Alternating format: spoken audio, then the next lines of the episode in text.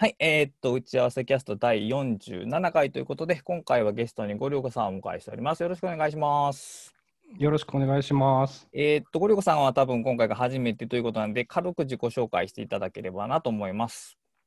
はい、えっ、と、ゴリゴキャストというポッドキャストを3、4年ぐらいやっています。でテクノロジーを使って日常を楽しくするみたいなののなんかキャッチフレーズでやっております。えー、倉下さんとは10年ぐらい前から知り合いなんだ そうですね。はい。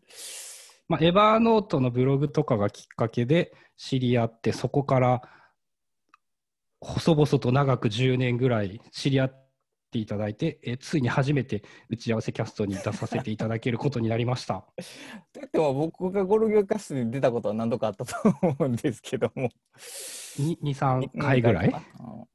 まあ、あんまりこう、ポッドキャスト持ってる人同士ってあんまり行き来しないんですけどね。それが行き来あると実は面白いなと思うんですけど。うん、もうちょっとね、その増やしたいですよね、単純に。うん。そこは。まあ、その話とも絡むんですけど、今回は、えっ、と、打ち合わせキャストで打ち合わせをするということで、もうガチの打ち合わせを今から進めるんですけども、えっ、と、話のきっかけが、えっと、あ、そうか、ナンバリングがないんか。ボリュームナンバリングはね、なんか増えてきてね、隠すようになっていて、隠すっていうか出してないようになっていて、えーっと、ぼ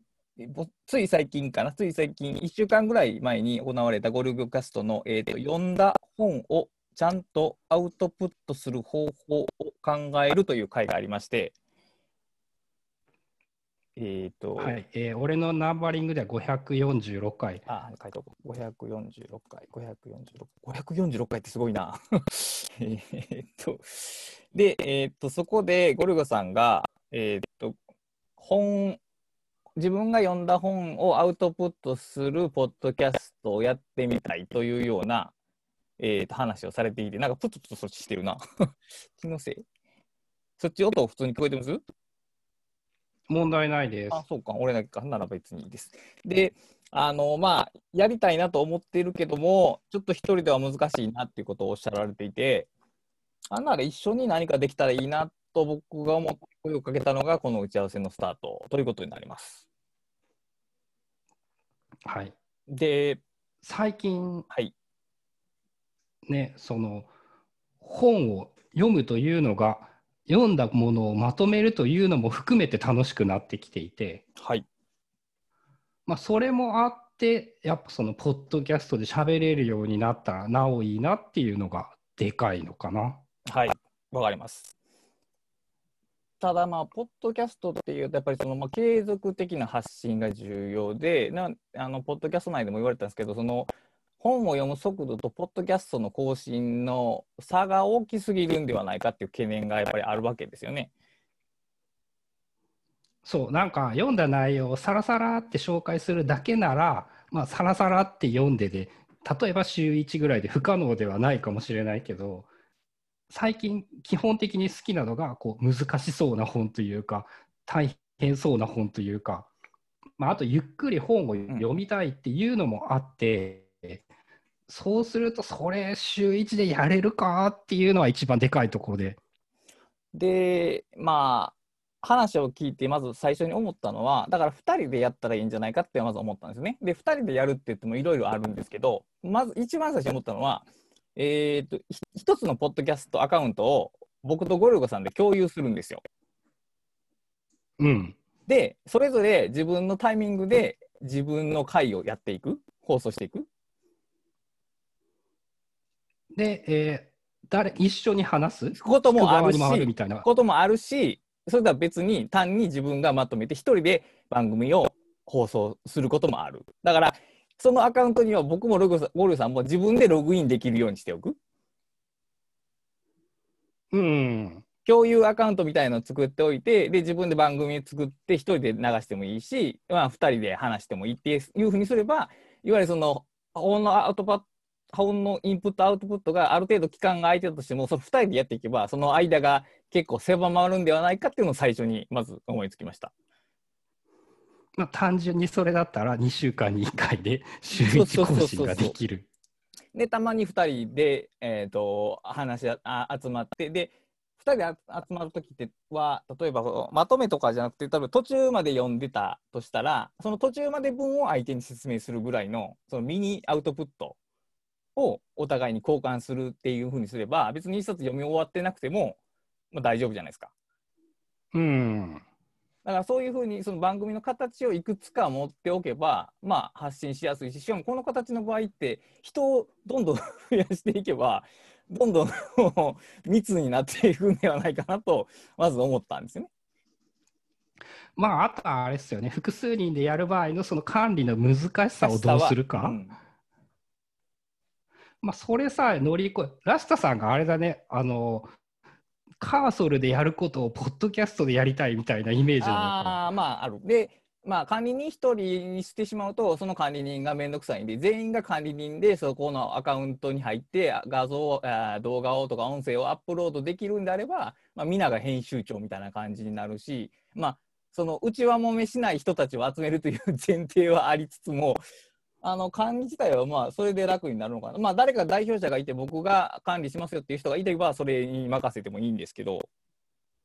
だからまあいろんな人のその本の感想を定期的に聞けるチャンネルみたいなイメージかな。聞く方としては。うーん、まあね、めっちゃそれに近いというか、それと絡んでっていうか、ちょうど考えていたのが、はい。サブスタックってはいうメルマガのサービス、はいあいつね、ポッドキャストもできるんですよ。へえ知らなかった。ポッドキャストを MP3 ファイルをアップロードして、登録してあげると、その、ポッドキャストの RSS が測れるので、それをアップルなり何なりに配信してあげれば、登録してくれば、できるんですよね。あということはしかもサブスタックやからそれはだから普通のメールみたいなのも送れるってことですか？その一つのチャンチャンネルというかアカウント内で。そう。で、あの、サブスタック自体がパブリケーション的な概念を複数人で共有ができる。うん、それは面白いな。そうすると、だから本の紹介のポッドキャストあり、本の記事もありっていうことになりますよね、そうすると。そうそう。だからね、あの、みんなでブログを作りつつ、メルマガでありつつ、ポッドキャストをやるっていうのが、理論的にはできるんですよねああ、。それ面白いですね。あの、ポッドキャストの問題って、その、本を紹介してはいいやけど、そのリンクを踏んでもらえないから、どうしてもアフィリエイトが発生しないっていう 問題があるじゃないですか。うん。でもその形だと言ったら記事の形で提出したものはリンク踏んでもらいやすくなるわけでいわゆるちょっとウィンウィンに近づきますよね。で、さらに言えば、その、サブスタック自体が、有料の仕組みっていうのがあって、ああるあるあるある確かに。で、ポッドキャストに関してはすごいよくできていて、まあちょっと難しいんですけど、有料でその登録をすると、個別に RSS が測れるんですよ、その人ごとに。ああそれまたそれまだこういろいろできそうやなそれやと。で、えー多分なんだけど、その人が RSS に登録していて、課金をやめた場合は、その RSS はきっと無効になる。だからあのお金を払ってくれる人だけずっと聞き続けられて聞く側としてはポッドキャストの自分の好きなアプリで聞くことができるというものが実現できてしまう。なるほど。でさらに言えばあの手数料が一般的なメールマガ系よりもだいぶ少なくて合計で15%になるぐらい金額によるけど、あれメルマガとかポッドキャストも含めてでなんかさらにみんなでやるとかもできて、まあ、みんなでやるとお金問題というのはめっちゃでかいんだけど、でかいですね。なんかいろんなやり方ができそうだぞっていうのを、ここ数日、ちょっと調べていて、いろいろ分かって、そうか、サブスタックを一応僕もやってますけど、そう、ポッドキャストは全然調べてなかったですね。うーんあれそうなの？なんかね、ツイッターであのフォローしている人を探すみたいなのをやはいはいはいったら、出てきたのね、郵便屋さんだけで、あ、でも俺、あれ、ラストさん、なんかその探せるモードオンにしてないのかなあかなかもしれれない。か、それかツイッターと連携してないかどっちかかな。どうんまあ、後で探してみよう。そうか。うん、じゃあ、それ、そうか。アンカーのアカウントもう一個作るよりはそっちの方がいいかな。両方、あのまあ、ポッドキャストサービスに登録するのが結構面倒だったと思うので、それは確かに。そこの手間はかかるんだけど、あと、あの多分ラスターさんとかテキストでも書きたいでしょそうですね。う、うん。そういう意味ではね、なんか結構面白そうな感じがして、うん、まあ、両方できるのはいいな。そう、音声付きのメルマガができるポッドキャストで、というか、音声で言い足りなかったことをテキストで補強もできつつ、単純にね、自分のポッドキャストをやるにしてもね、なんかこっちで配信した方がいいんじゃないかってちょっと思い始めていて、そう。概要欄ってはいはい、見ないでしょ？見ない見ない。見ないし、うん、アプリでアプリで見るとめっちゃ狭いからあれ。そう、使う気になれなくって、うんで例えば、その、後からテキストで、今日の概要欄っていうのが送られてくるだけでも、なんか価値はあるような気がして。確かに。うん、メールボックスに残ってるってことは自分の Gmail で検索もできるし、利便性が高いのは間違いない。いや、その音声を配信できるっていうと、ノートでももちろんできるんですけど、ノートの有料マガジンでもあれ音声でもあのテキストでも送れるけど、仕組みとしてはそっちの方が使いやすそうやな。やっぱり RSS が出てくるのはでかいし、そう、あのね、単独でね、聞かないんですよね。ノートを開いて音声を聞くという手間が、ポッドキャストツールと比べてめんどくさすぎて、うん、あと、普段ポッドキャストをたくさん聞いている人であればあるほど、そのアプリで全部聞けるっていうのが結構大事だと思って。うんあと検索性が著しく悪いんで、ノートって。うん、うんあのノートはね、その全然外に逃げ出せないので、うん結構不便なんですよね、将来性を考えたときに。メール形式で配信されて、メールが、まあ、メールの中身、本文に概要なり記述されるとなると、検索性がぐっと上がるし、うーん、それはちょっと要件と、まあ、とりあえず無料でやってみるパターンからスタート、2人で無料でやってみるパターンからスタートしてって感じかな。まあそういうのも結構面白そうかな。まあどういうふうにね、やるか続けられるのか。うんうんうんうん。で2人で話すのが多分一番楽で、あのまあ当然愛の手があった方が楽じゃないですか。というか、あの僕も一人でポッドキャストなんかとてもできるとは思えないんで、ただ2人でやる場合って時間を合わせる必要が必ず出てくるじゃないですか。そうでね、そこがね、その一緒に住んでない限りで、その大変なんですよね、結う構。ん今思ったけど、ボイスキャストプラス往復書簡みたいな感じで、相手のあれにレスするのを非同期でこう重ねていくっていう。いや、でもそれ結局一人で喋ってるのと変わらへんか。うんまあ、一応二人とも昼間時間今みたいな時間作りやすいから、まあ、15分とか20分ぐらいやったらどっか定期的2週間に1回ぐらいは設けられるかもしれないですけど、まあ、あとね、例えばあの思ったのが、言ったら、やっぱ一冊読み終わってなくても別に話せばいいよねっていうのがあるので、うんうんうんうん、第1回第2回とかしてこう振り分けて何回もよ読んでいけばいいわけで。そうそう、で、まとめができたなら、ある意味、それをテキストにしてみたら価値はあるかもしれないし。確かに確かに。でね、やっぱ本のその紹介サービスっていうワンテーマの切り口になっていれば、たい人も結構いるんじゃないのかなっていうのは期待できて、あとはジャンル？本の紹介する。ああ、お言ったらいいんだろう、好きな。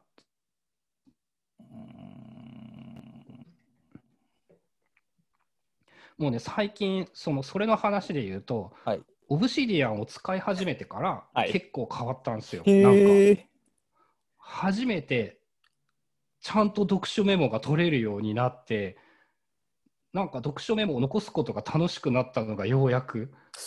でも Scrapbox が同じことがほぼ同じことができるはずやのに何かが違う。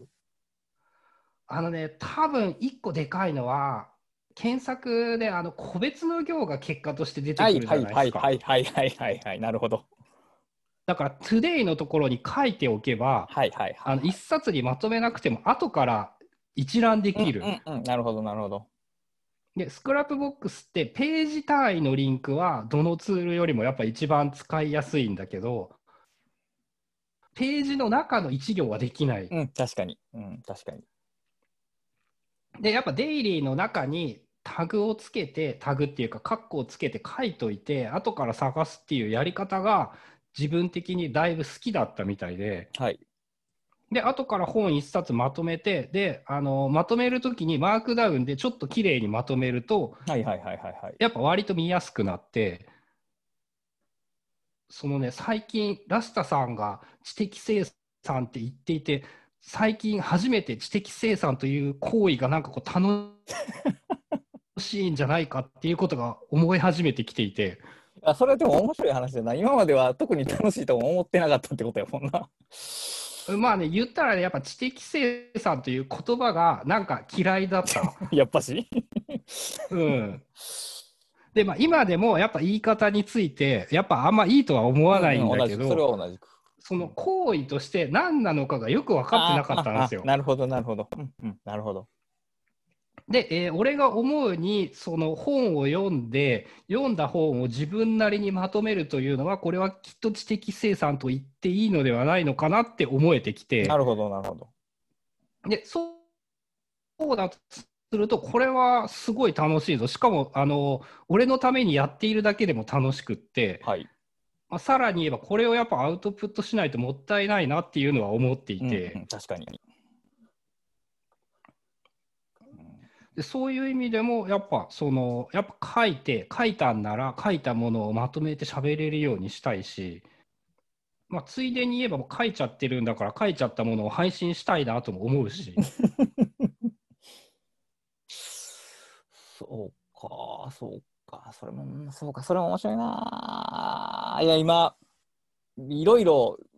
バックグラウンドが、自分のバックグラウンドが再編されてて、あの、まあ、知ってると思いますけど、 Hugo とかも使ってて、で、うん。本クレっていうサイトがあって、あれ WordPress で作ってるんですけど、まあ、あれももう Hugo にしたろうかなと思ってたんですね。まあ、なりそう、なりそう。で、 Hugo でやると言ったら、自分のテキストファイルでその読書メモを取っておけば、そんでそれに Hugo のあの上にある、あの、なんや、下書きを false にするとかっていうのを設定だけ上にポコッと付け加えたら、もう記事になっちゃうわけじゃないですか。うん。だから、セルフログがぶ記事になるわけじゃないですか。もうこれが一番簡単なんじゃないかなと今思ってて、で、それも組みそ、その流れに組み込んでいけそうやなっていう予感が、やっぱりテキストファイル偉大やなっていうところに戻りつつあるんやけど、そうか、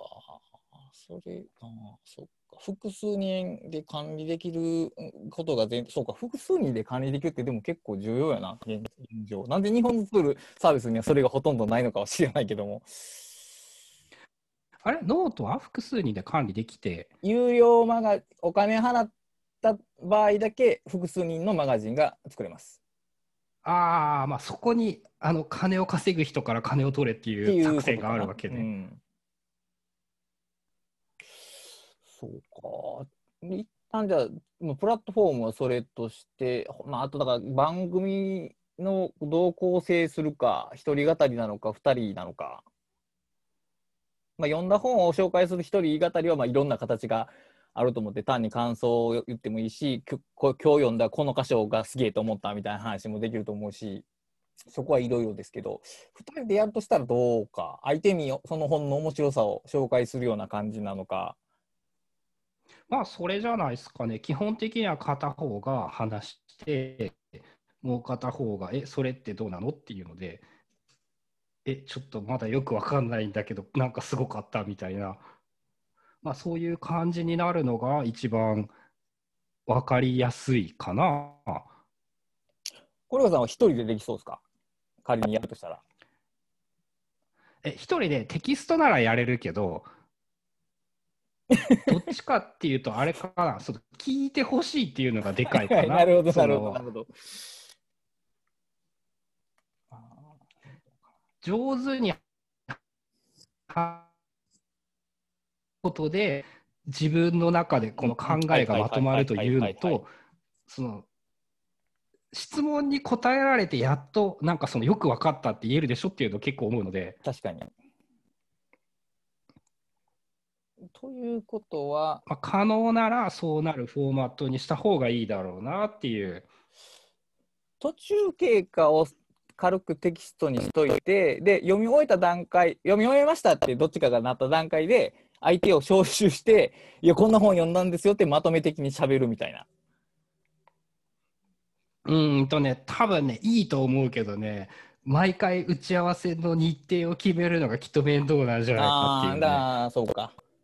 とことはやっぱ、た逆でやるとしたら例えば毎週毎月各週ななんかの固定にしておいて今ここまで行ったとかかもしくはその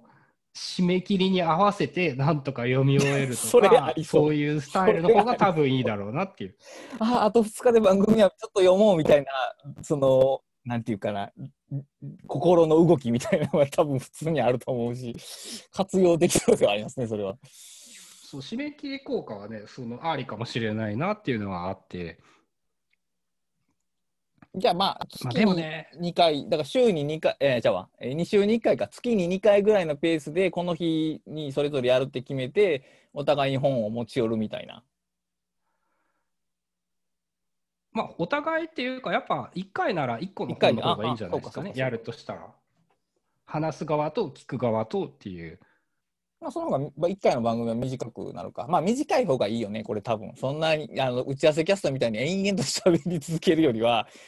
まあも、もちろんその人が思う存分喋ることは前提としても、一まあ、本の長さにもよるか。どうなんかな、その、まず、まずやったことがなくて、この本がこう面白かったをちゃんと人に話すというのを、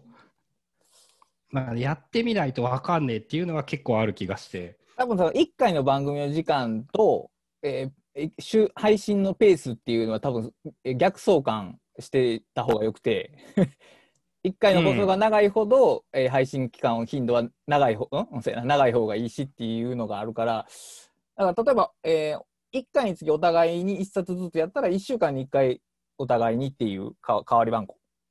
今週僕のターン来週あやっぱ理理想はそのぐらいっすよね。というか、毎週更新されないと、ポッドキャストは聞く側が忘れてしまうと思うので。なるほど。まあ、僕は別に全然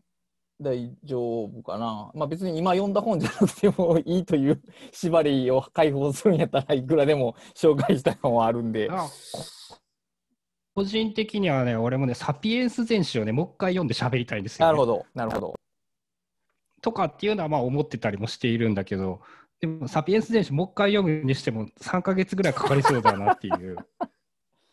まあまあ今次読むときはちょっとこう、なんか強弱つけた読み方ができると思うけど、それでも時間かかるよな、あれは。ああ、そっか。ああまあでもちょっと方向は見えてきたな。まあ僕も一人でやれるかって言われると、まあ5分ぐらいでちょっと喋るぐらいってできるけど、普通は、普通にあの山間さんのキャストみたいにずっと喋り続けること多分できないんで、まあ会話ベース、対話ベースが主体かなと思いますけど。うん。まあ、実際、でも、どういう感じなんですかね、その本を説明するっていうか、本の話をするって。うーんだからまあいその一般的な、うん、一般的なというか、まあ、概要、えーを紹介するような実にフラットな感じこの本ってどんな本ですっていうのその内容紹介に書いてあるようなことを語るのもあるしいやこれが面白かったんですってその人の偏った印象を語るのもあるしで、まあ、個人でやるんやったら後者の方がいいと思うけど。まあ、あとはあれか、結局、そのポッドキャストと同じで話力を高めるっていう、そういうところなのか。まあでも、そんなになくても、まあでも、とと自分がその面白さのコアを掴んでないとダメっていうのはあありあるでしょうけど、うん。うん、まあ、2人で喋るときってそこまで話力はいらないんじゃないですかね。パスでなんとかなるというか、1人で喋るときは話力いりそうやけど、そうか。じゃあ、まあ、やっぱそういうフォーマットでやってみてとかっていうのがいいのかな。まあだからオリジナルを始める前に一回どっちかのポッドキャストでそれを試し会をやるかもういきなりプラットフォーム新しく作ってもう第0回やっちゃうか。まあそれだよね、やっぱ春菜もあのゴリゴキャストの中で一回やってみたらって言っていたから、まあやっぱそういうことなのかな、一冊読んでとか、い一回ちょっとそういうのをやってみて、うん、まあ、複数人でやるのがうまくできそうなら、うん、まあ本の紹介とかは複数人のまあまあ別にそのパートナーはいくらでも変えられるしまあでも本を読んでる人の方が 質問いい質問が出てくるやろうけどおそらくは。まあね、コミュニティみたいなものになったらね、それはそれで面白いと思うから、そういうこともできればいいとは思うんだけど、うん、だからそういろん結局その2人だけで紹介しても本のバラエティって限りがあるし、あのー日常的に、まあ、その読書家じゃなくても日常的に本を読んでる人を招く、まあ、しかもポッドキャストとかブログをやってる人を招いてっていうのが一番面白い形かなと思います。あ、ゲストを呼べばいいんだ。とりあえずは対談のゲストを呼ぶか、あまあだから逆やな、話し相手、この本について喋らせてくださいな人を呼ぶ。うーん。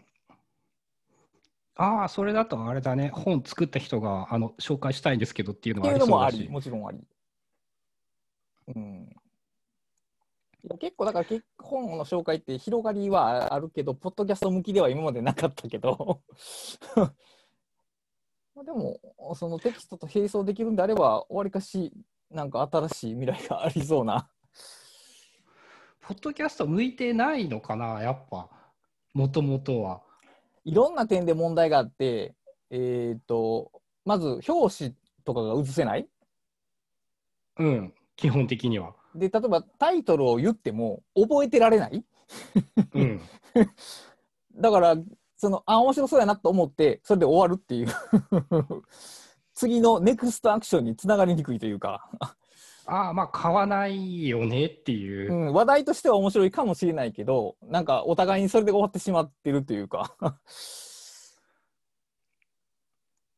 ああ、だから、そのサブスタックを絡めれば、テキストもメーメールマガも送れるから、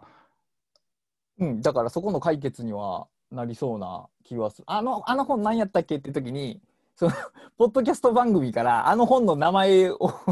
探し出すのは無理やけど、ページがあんのやったら検索できるじゃないですか。うん。し、自分のメールに来ていれば、メールから検索もできる。っていう、この良さがあるよねっていう。まあ、あとはやっぱテキストでうまく書けない喋りの伝わりやすさみたいなのは、まあ本でもあるような気がするし、うん、確かに。うん、だから両方あって両方とか結構実は最近思ってて、あのブログで商標記事書くのも、こうツイッターで紹介するのも、やっぱりそれぞれ良さがあるなと最近思ってて、喋りも多分そういう多様性の中の一個に入るんやなと。うん。まあ確かにね。うんまあ、その辺、まあ、細かい、細かいことは第0回ないし、第01回、2回ぐらいやって詰めていくとして、えーまあ、それを、まあそういう感じかな、基本。あまあ、方向性はちょっと見えてきたよね。だから、より広がりが、2人だけでスタートするけど、ちょっと広がりのある方向性を持って始めて、まあ、音声とテキストの両方ができるのが望ましい。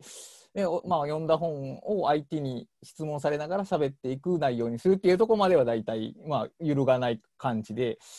まあ、あと第その0回、ベータ回、アルファ回かな？アルファ回をいつやるか。うん、あとね、俺、この、これをやるとしたら狙っているのがね、収益化をしたいっていうやつはい、でね、はい、はい。そうすると、まあ、例えばサブスタックをやって、こう書いてみるとします。はい。まあ、ゲストを呼んだ場合にね、どうしようっていうのが難しかったりね、2人だったら半々でいいでしょ、言ったら。はい。ゲストを来てもらったら、その人にはどうどういうお礼をすればいいのかとか、アマゾン、アマゾン券を、アマゾン券をあげましょう。アマゾン券何、何100 500円から1000円を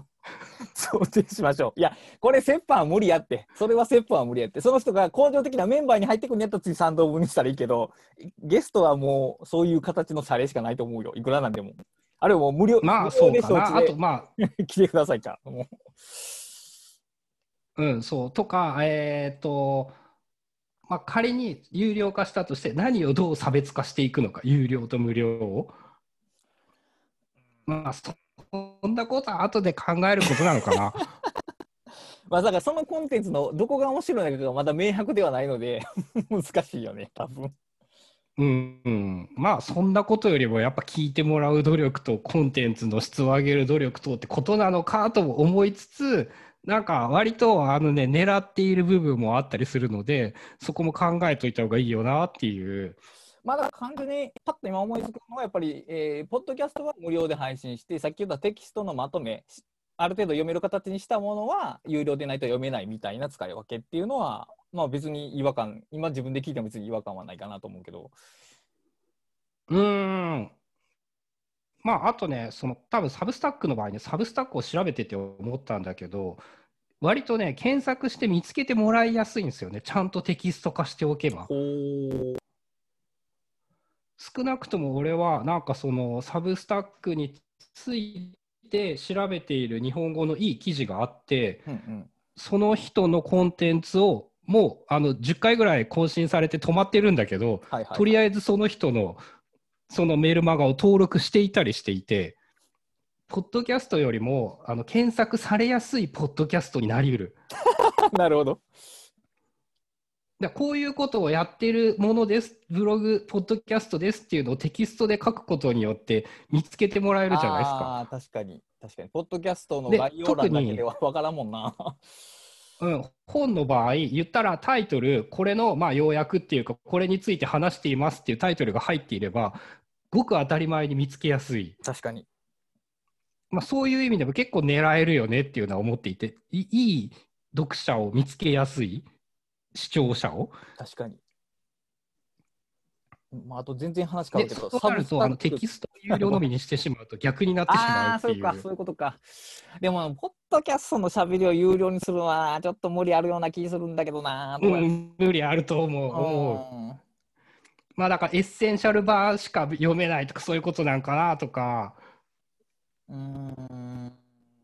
難しいな。うんだから、こうん雑雑なメモは無料で読めるけど、ちゃんと全部まとめたのは有料とか、そういう形かな。その検索性と両立するんであれば、やっぱりお金を払うっていうのは、やっぱりその、かけた手間に対するお金みたいなところがあって、こうやってただ喋ってるだけのものって、ほぼ金銭的価値ないと僕は思うんで、うー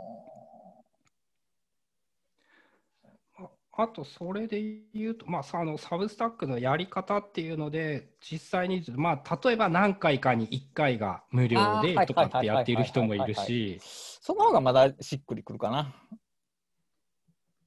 うん、何回かに1回が無料をあとまあ全部無料でやってるけど有料にできるお金を払うことができる。寄付、寄付型ね。うんまあ、あとなんかそのコミュニティみたいなものとかそういうものが加わっていて Q&A コミュニティディスカッション四半期ごとのブッククラブゲスト投稿の舞台裏にアクセスできますとか、うん、まあ、たまにそ無料をやりつつわそういうのをやっている人ことかわからんではないが、わからんではないが、果たして僕らのやるそれに人が食いつくのかどうか問題はあるな。うーん。まあな、うーん、表には出てこない、例えばおすすめ本リストとかが有料でないと見れないとかはもちろんあり得るけど、それやりだすとなという気はする。ちょっとまあ、えー有料については、有料化するとして、どのように有料化するか、ちょっと今後の宿題としておきましょう。これは、これ、舵切り間違うと、これ引っか、まあ取り返しまあそうっすよね使えへんので、こあの他のやつはいくらでも変更できるけど、この舵切り間違えると大変なことになるんで、うんうんまあでも可能ならばそれを目指したいっていうのが割と前提にあって、それは別に、うん、よ良いと思います、そこは。あとはど、その、お互いに幸せになれる形でお金を払ってもらえるのが 一番望ましい。で、あの、やっぱりその、お金になってほしいけど、あの、これだけで暮らしていきたいわけじゃないですよね、もちろん。うん。だから別そにががめつくならなくても別に大丈夫ですよね。まあ、ちゃんちゃんと、なんて言うんだろう、その、両両親が痛むことをしてお金を稼ぎたいと思わないので、はい。根本的には。ちゃんとお金は稼ぎたいと思うけど、その、なんて言うんだろう、後ろめたい思いをしてお金を稼ぎたいということは全くないので、まあ、でまっとうなことをやって、まっとうな対価をもらうっていうのはもちろんですよね、前提として。あの有料ウェブ上で有料でお金をいかに発生させるか問題って結局今のウェブが直面してる問題でもあるからこれで多分誰も綺麗な解決方法って持ってないから今もうためいろいろ試すしかないですね。でもね、少なくともね、広告モデルはね、もうなんか終わりの始まりが見えてきていて、それはもちろんもうね、その、Google AdSense どんだけ画面埋めつ埋め尽くしてくるんだって本当思うんですよ。いやだからもうもうサブスタック最高やでサブスタックのコンテンツめっちゃいいよ あのまず煽りじゃないし広告もないしなんかすごくいいものが読める Substack。そう、それもね、なんかその Substack について書いている人が言っていて、あーって思ったのが、そのアテンションビジネスうんうん、そうそうをやめようっていう。まさにそれ。で、ミディアムが失敗したのが、なんかそこらしいんですよね。うんうんうんうんうん。なんか月5ドルで有料会員になるといくらでも読めて有料の分配基準がいいねをいっぱい押された数、うんうんうんうんで結局そのそういう記事ばっかりになってしまって、まあ、ならば直で読者とつながろうよっていう。それはそう思う。結局、だからやっぱメルマガやってるのもそれが大きいもん。うん。そうメルマガ10周年はすごいっすよね。なんかもう俺逆に10年前からそこまでラシタさんはまあどこまで見越していたか分かんないけどなんか思っていたんじゃないのかなって思って。いや、でもやめ時は考えてなかったからね、やっぱり始めたら。始める時にやめ時考えるやつはおらんやろうけど。でもまあ、普通にずっと続けるつもりではおったから。うん。そう、そのアテンションビジネスではないまっとうな方法で、なんて言うんだろう、あ煽ったことを書かずに、ちゃんと面白がってくれる人を見つけてっていうのは、で、それを10年前からやれていて、しかも1回も休んでないってもうすごすぎるよなっていうのは思って。いや、でも普通に10年間毎日会社に行くサラリーマンがいるわけで、それに比べれば全然大したことじゃないと思うよ、おそらくは。まあ人によってはそうなんでしょうね、きっと。まあだからきっと、まあそれはラスタさんが得意なことだったんだろうなって思うけど。そうで、あの、その話も関連するけど、その、広く薄くお金集めるモデルになるとやっぱり広告モデルになるからやっぱりでも面白いコンテンツってお金払ってもいいよっていう人たちは一定数いるんでそういう人たちに需要されるものを作れれば、まあ、広告モデルからの脱却は多分脱却っていうかもう広告モデルって今成立してるのかもう分からへんけどうんそうするしかないよねとは思う。うん、でね、やっぱ逆に、だからこそ今、その本の価値が上がってきているんじゃないかみたいなのも思ってるから、まあ、その本を紹介するというものがいいコンテンツになれば、まあ、本お金、本を買うお金分が払ってもらえれば理想だよねっていうか、本を選ぶとか、まあ、あと同じ本を読んでこうどう思ったかみたいなのを比べられるとかでもいいと思うし。うんまあ、実際もうあの現代で言うとあのビジネス書の要約だけ読めるの月額サービスが結構人気らしくて、まあ、読んでられへんのよね結局そんなに大量の本を。うんだから要約とかその本の魅力だけを知って、まあ、それで終わりにする人もいるし本を買う判断材料にする人もいるし結構の本の情報って割に有益なんやけどまだポッドキャストでまだその辺はあのあることはあるけど例えば iPad 動画とかに比べるとまだ少ないね本の紹介って。うん、そう iPad ではねあのいっぱいあるよねゆ iPad っていうか iPad じゃない YouTube で本のまとめ動画はいっぱいあってでもあれ多分著作権的に結構いろいろまずいもんもありそうな気がするんだけど。一応ね、ようやくだから、なんかギリギリなのかグレーなのかとは思うけど、でもなんか最近思うのはね、その要約を読んでもね、むしろ何の役にも立たなくてね、うんうんうんうんなんかあの手間暇かけて、やっぱ自分で読んだ方がはるかに身につくよねって思っていて、自分の身にそう最終的にだから 自分の身につけようと思ったら自分で読むしかないですわなそら。しかもじっくり読むしかないという。うん。まあだからそうじっくり読むのがめっちゃ面白くなったっていう話に結局返ってきてしまうんだけど、あでもこれはね結構重要なことでだから本の面白さを自分で増やす方法ということやから、えーどう言ったんやろうな。でもまあそう知的審査の技術なんやけど単純にそれじゃなくてそういうことをしている人を見る？横から？見る面白さ？うん。人が本を読んでるのって基本的にそ外部に閉じてるじゃないですか。その人がどう本を読んでるかって普通見えないじゃないですか。うん。で書評ってもうなんかまるまる読み終わった後に振り返って開示されるものであってその道中は分からないじゃないですかだからそういうこのポッドキャストはその道中が分かるメリットというかどこを面白く読んでどこをつまここ読めなかったんですみたいな話とかも別にそれはそれで面白いと思うし。そっちの方が面白いかもな、確かに。うん。そうっすね。あの書評をね、一個書こうと思うと、やっぱその全部分かってないといけない気がするけど。そうか、分かる過程なら分かってなくてもいいから。いいっていう。うんそうだよね。なんかあの、大学のシステムの輪行みたいなやつとかも、みんなで同じ本を順番に読んで、ここはこう思ったんだけど、どう思うかっていう、まあ、それに近いとも言えるのかな。うんうんそういうのの、まあ、その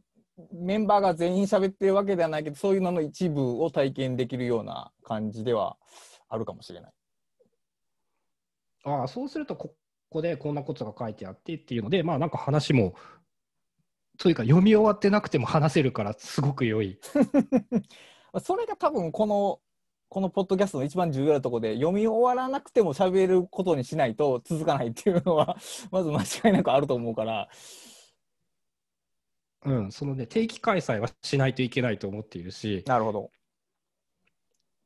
まあ、あとだから読み終わってなくても、そのメモをもうメルマガとして送ってしまうのもいいんじゃないかと思っていてあだからいいのか。で、まとめたものだけ、うん例えば有料で読めるとかうにすれば形はあありかな。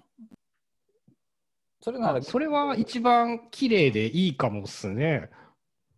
やっぱそ家庭は見えて、成果物まあは、まあ、一応別で別でっていう、そうすると検索にも引っかかるし、あの価値があるものはお金を払ってもらえるという形になる。まあ、その読書メモも引用の範囲を気をつけないと、著作権うんぬんで言われてしまうけども、そこさえ気をつければ、全然もう、だからメモだけを見たときに、その、ちょっとしかわからないっていう、この言い方わからんな。えーえーっと、メモ見たとき書いてあることはなんとなくわかんないけど、それが何全体の中でどうなのかはわからないと。で、それは成果物見たときに、あこれってこういうことやねんってわかるっていうような感じになってると、い実にいいと思う。ああ、いけるかもしれないな。これは結構いいかもしれないですね。そうすると。うん、まあ、一つの理想として、一つの理想としては。うんいや、やっぱね、その広告ビジネスとアテンションビジネスからこう逃れて喋るのと書くので生きていくにはどうするかっていうのはこれからの俺の中の課題で、はい修羅の道です。それは。うん、まあ、理想的な、まあ、やっぱね、ポッドキャストを直接お金っていうのは基本的に難しいと思うので、うん、それはさすがに難しいと。よっぽどのこ構成で、あのー完璧な番組を作ってるならともかくとして、喋ってるだけの番組はさすがにお金取れへんと思うし、だから、あの、まとめたものを KDP にするっていうあの作戦はいいと思うけど、それ以外、キャストでダイレクト課金はちょっと難しいよね。うん。あ、KTP か。KTP でもありなのか。だから書評集とか、その成果物だけまとめて、あのブックガイド的なものを作ることも将来的には可能になりますな。ああ、そっか。それはそのサブスタックとは別枠でそういうのもできるか。うん、あそうかだからゲストが動画で来られなくても本の紹介だけ書いてもらうパターンもあありやね多分。うん。それはね、いい、いいというか、できてありだと思う。うん本の紹介。うん、そう、テキストであの書きたいっていう人がいるんなら書いてもらうのはうんうん大いに。それだとね、本の紹介をしたい人が来るっていう技もあるので。うん、いろいろこう間口が広いですねそれだと。うん。うん、やっぱりなまあ、あとね、書いた人に、はいごめんなさい。ああはい著者に喋ってもらうとかもありっすからね。あそれは全然ありそれは全然あり。で発売前に喋ってもらってでうん。俺らが俺らがそれを読んででもう一回来てもらう？うん。それはね、一番ね、みみんなが幸せになれる そうね確かに。さ最強のポッドキャストになる。うんまあね、聞いてる人はそういう話を聞きたい人なわけだから、一番、一番いいよねっていう。うん、そうでそうやってこう人を集める場を作らないと、まあ、今後のウェブってどんどん寂しい場所になっていくなと 最近思ってるっていう話にしようと思っててんけどあのーやっぱり一人でやるとどうしても、あのー広告の方に行っちゃうんですよね。はあは。注目ゲームに参加してしまうっていう承認欲求を求めるために。で、あの、ブログがすごい元気やった2010年代って、その、軽やかなコミュニティみたいなのがあって、コミュニティがあるわけじゃないんやけど、なんかみんながお互いの情報を見てることが前提みたいな関係性があっまて、あ、確かにあるかも。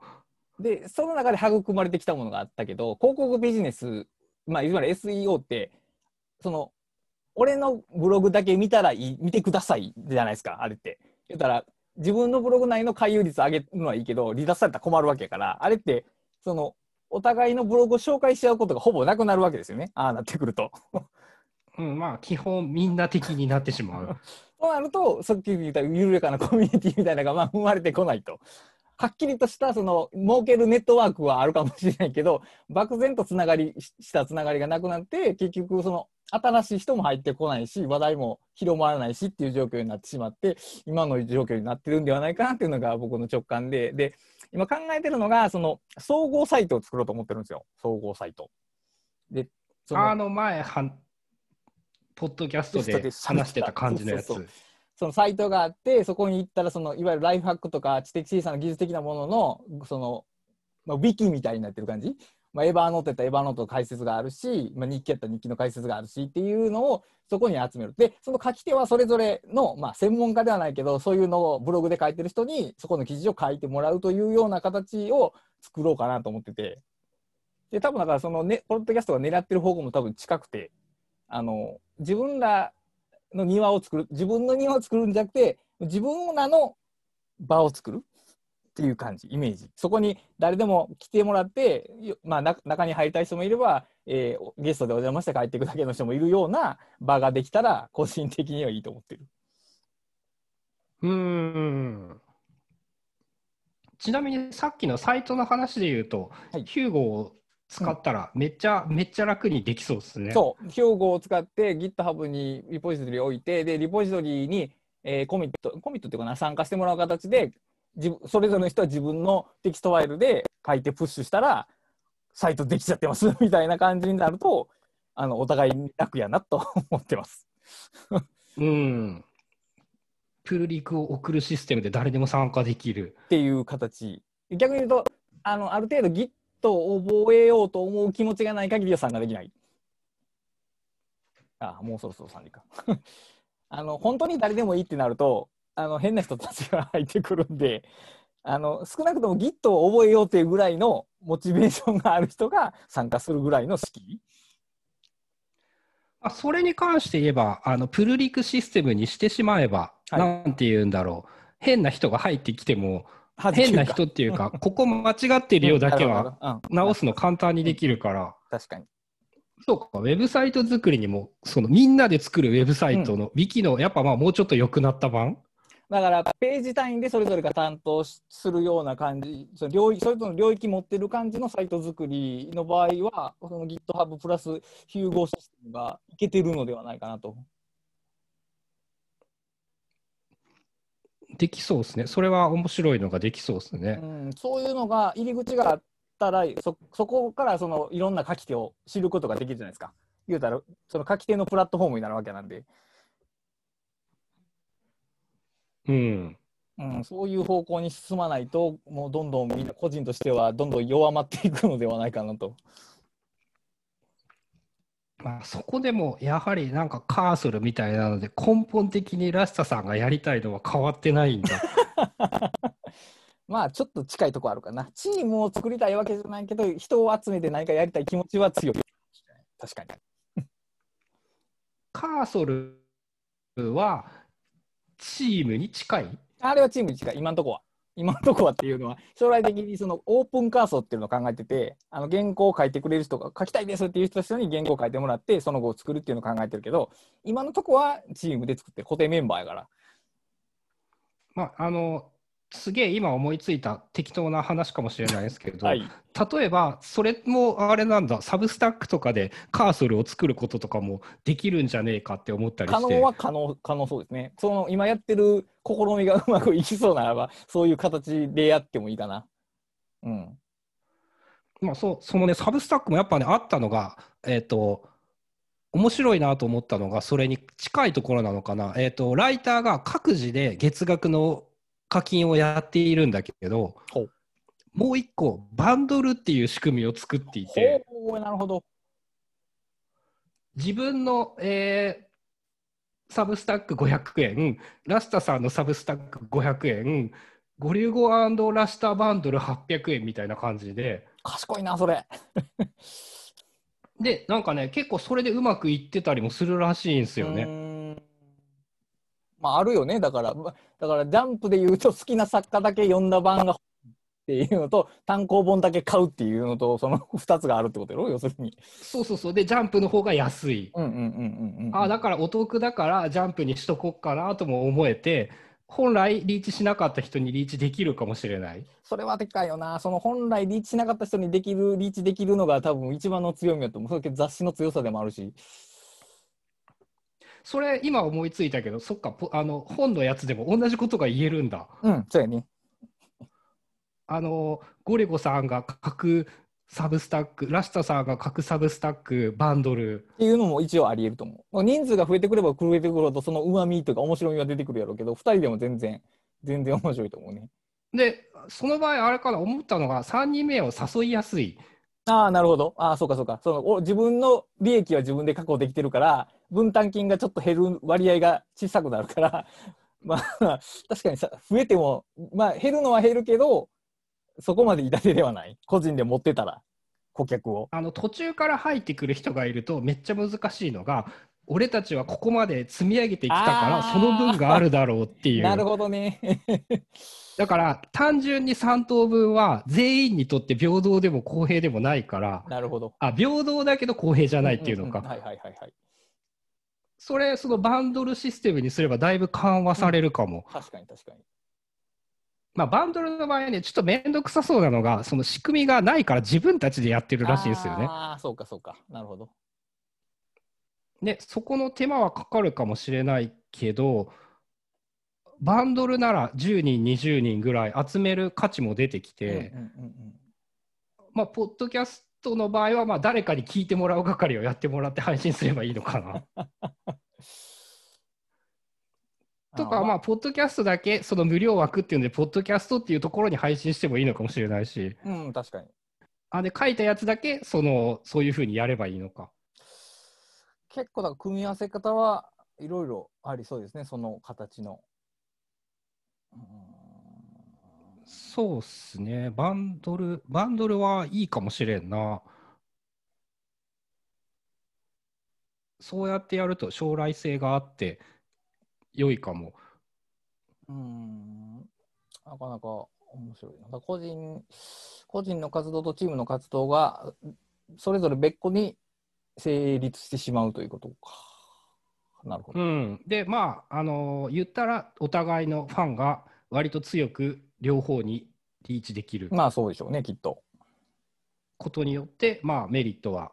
基本的にはいいことしかないように見える。うん。新しい時代の雑誌のあり方か。そうか。ああ雑誌雑誌だな確かに雑誌ですね。ほんで、あとやっぱりメメールって強いなっていうのを今改めて思ってて、そのまあメールってバカにされ、チャットとかに比べるとバカにされてるんですけど、よくよく考えると、今パソコンとスマートフォン持ってる人は全員メール持ってるんですよね。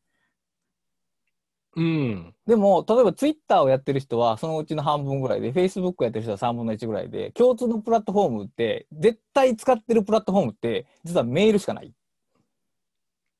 若者メール使ってるかな？でも、Google でアカウント取ったら、絶対に Google アドレスはもらえるわけじゃないですか。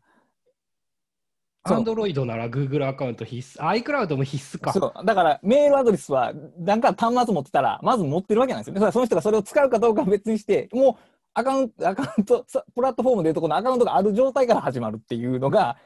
かなり強いなと。まあ、スマートフォンをまともに使おうと思ったら絶対メールアドレスは持っている。で、大体サービス登録する時もメールアドレスいるわけで、ということは、そのサービス、いろんなサービスの根本的な前提ってメールなんですよね。で、メールに送る限り途切れることがない。うん、まあそもそもね、サブスタックがやろうとしてることがそれみたいうんで、俺たちいつ死ぬか分かんねえから、あのそうじゃなくて、メールアドレスで直接ファンとつながっておきなさいっていうイメージで、うんまあそもそもメアドリストもこっちにちゃんとくくれるからね。あれすごいなと思った。多分マグマグはできないんかな。マグマグはその検索はできるんやけど、リストでは返ってこない。まあ基本的に普通はっていうか、やっぱ囲い込もうと思ったらやらないんだけど、うん。まあ、俺たちは10%取るだけだっていう言い方をしているのも結構いいなあ、いうんうん一時期ミディアムがめっちゃいいなって思ったのに続くなんかめっちゃいい書くためのサービスじゃんっていうのは思っていて、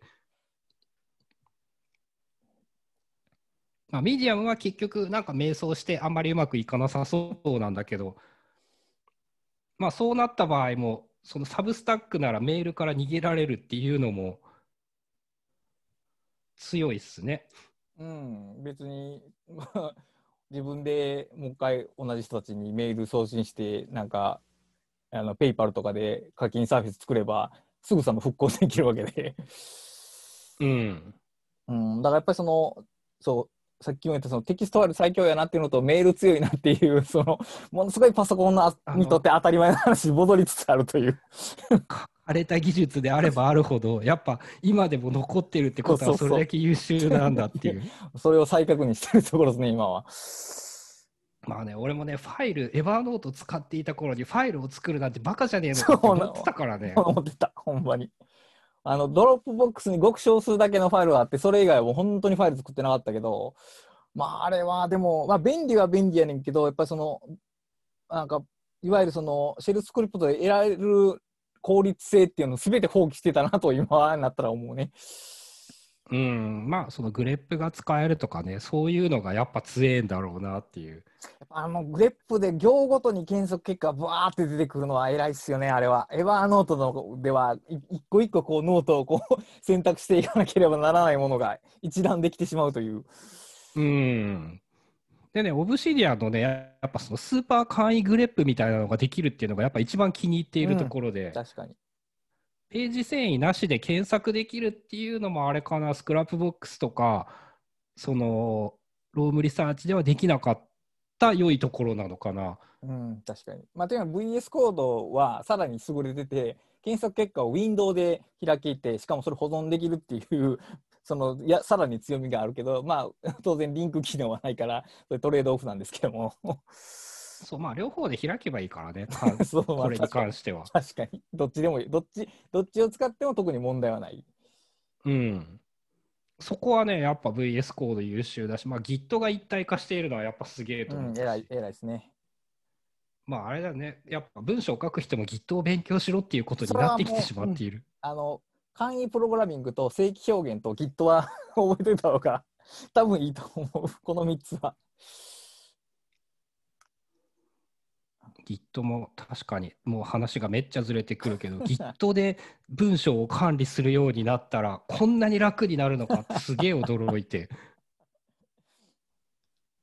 うんそのこれもやっぱすごいっすよね。どこまでやったかが見れるだけでやる気にもちょっとなるし。ああいうログは普通残らへんもんね。コミットログみたいななんか。うんなんかそのメタ情報をファイル外で管理できるって普通っていうかまあ結構ないんだなっていうまあだからテキストファイルでやると毎回複製してそのファイル名にどんな変更したかを書き加えていくしかないけど さすがにそんなことしてられんしな。うん、ちょっと UX ひどすぎるからできない。まあ、それが一発でできるっていうのはすごくよく。一切だって、まあ、ブランチの機能を使わなくてもただコミットをたどれるだけでももう便利ですからねあれ。うん、俺、だって、その言ったら、テキストファイルを管理している人がブランチなんて別に意味ないから、いらないと思うし、まあ、人によっては、あの、下書き1とかってブランチ切りたいかもしれないけど、でも、俺、そんな難しいのいらないと思うしなっていう。もうそのためにもやっぱテキストファイルで書かないとできないよねっていうのもんうんうんまあ、でかいですね、VS コード。なぜか、割とそういえばそういう意味で、まあ、ラスタさんに影響を受けているのはでかいけど、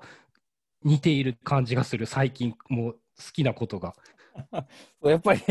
そうまあその年齢が同じでまあいやその生活の仕方もわりかし似ててっていうところはあるのかもしれないけど、まあ、あーまあね、興味向い辿ってきたところもね大体同じだからね、大雑把には。うん好き嫌いなとこも多分近いんやろうなきっと。何が好きで何が嫌いなのかっていうとこも多分近いから同じようなとこに行くんでしょうけどもきっと。うん、まあ、多分ね、その、ラスタさんもミあミディアムとか一回一緒にやったもんね。うんうんうんうん。やめてしまったけど。そう、うん、まああれはもうえサービスとしてはいいねんけど基本的に英語系向けのサービスになってしまったからあれは。英語で記事書けるんやったらいいけど、うんそう日本語をね、撤退したっていうのはね、ちょっと痛い、うんまあ、サブスタックはそもそも日本語化されてないんだけどそうです、ね。まあ、基本的にその最初の登録以外は全部メールで送られてくるから、あれはあんまり関係がない。まあ、その課金のサービスが、あの皆さんが知らないやつやろうから、おそらく。うん。そこだけが多分の敷居はね、うん異様に高いけど、まあそれ乗り越えたら、まあ、基本的に英語サービスであっても関係はない。うん。まあ、メール自体は見やすいし、うん。まあ書くのも結局、マークダウンのコピーはダメだったっぽいんだけど、うん、あの基本的にいつもテキストエディ、ウェブのエディターに書いてるね。うん、そう、まあ、そこはちょっと面倒だけど、まあまあ、それしゃあないんかなっていう。うん今のところはしゃあないですかね。まあ、あそうか、その前にまずラスタさんのサブスタックを探さないといけない。どうやって探せるんだろう、これって。サービスからは探せない、基本。多分ね、後で URL を送ろう。自分も多分、あの、わからない。アドレスバーにサブスタックを打たないとわからない。覚えてないし。もう最近もうお気に入りもほとんど使ってないから、もう全部アドレスバーから探せる。ああ、俺もそうっすね。それ昔からだな、結構。ああ、そう、最近になってそうなるんだな。だんだんもうターミナル使うようになってから来てから、どんどんキーボード思考になってきてる。ああ、次は、Happy Hacking Keyboard かな。いやー、それはいかへんと思うよ。僕、ノートブック、ノートパソコン持ち歩くから、あノート好きだから、あまあ、上に乗っける人はいっぱいいるんだけど。いるみたいやね。えーっと、チャチャッティングに書き込みました。はい。はい。まあ、あとはだから、その、ポッドキャストの番組名ですか？決めるとしたら。ああ、番組名。それ必要ですよ。うん。さっきね、あのね、SEO を考えてっていうので、はい。えーアイデアとして確かさっき書いていて、俺の読書メモまとめ。まあ、強いのは強いな。インパクトは強いけど。俺のか。おなんか旧来のテキストサイトを思い出すタイトルやな。まあ、俺のはあれなんだけど、読書メモとかまとめとか要約とか、そういう言葉はいるよねっていう。読書メモは確かに、読書メモ、読書まとめ、読書感想、読書感想文、読書感想キャスト、読うーん、まあ感想とは限らへんしな。うん。まあ第0回までに考え、では第0回どころじゃないね。第1回までに考えときゃいいんですけど、うん、まあだから第0回なんて別にね、だちょっととりあえず撮ってみないと、そうそうそうどういう話をしたらいいか俺全然わからんから。どういうふうに話せるのかがわかんないっていう感じなのかな。あんあ、そうか。あんまり読んだ本の話は他の人にはしない。うーんと、あんまりしたことがない、うん少なくとも俺は。そうか。うん、じゃあ、そこからか。まあ、番組名はその中で決まるかな。その中で、これは、この番組は一体何かを後から定義するしかないかな。まああれだよ、各自、サブスク、あ、違うか、ポッドキャストの名前だけ決めておけば、あの、各自の、なんだったっけ、パブリッシュを、はいはいはいはいパブリケーションみたいなのを作ればいいから。あ、そっかそっかそっか。なるほど、なるほど。で、そのバンドルのやり方っていうのが、ちょっと、そのなんか無理やりやっているぐらいの情報しか見ていないので、ひょっとしたらもう一個作ってお互いコピペするとかやってるかもしれない。多分そうやろね。仕組みとしてなければそうな、そうじゃない？うん。まあそこぐらいを工夫しておけば結構やりやすそうですね。うん、確かに。まあその一ポッドキャストをやるならポッドキャストのタイトルだけちゃんと決めないといけないっうんうんていう感じかな。まあ、あんまり属人性が高くない方がいいですよね、タイトルは。この場合というと、僕とゴリゴさんの名前があんまり前面に出てない方がいいけうん。ど。まああと可能なら読書っていう言葉がちゃんとあって、うんうんうんまあでも読書キャストとかはなんかちょっと違う気もするし。まあなんか本読んでるみたいもんな。うん。読、読語、ど 読語キャストは？読むの後、読んだ後。ああ、でも中も話すでしょ。あ、そうか そうか。そうかそうかそうか。でも、読中キャストは変やしな。ちょっと音悪いしうん、なんかその何言ってるかわからんから。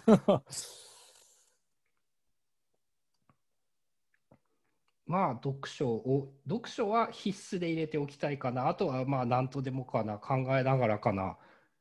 なるほど。じゃあ、読書なんとかキャストですね。キャストがいるかどうかも読書な。うん、別にポッドキャストだからっているわけでもないので。うん。うんうんうん。まあ、大体わかった。大体わかった。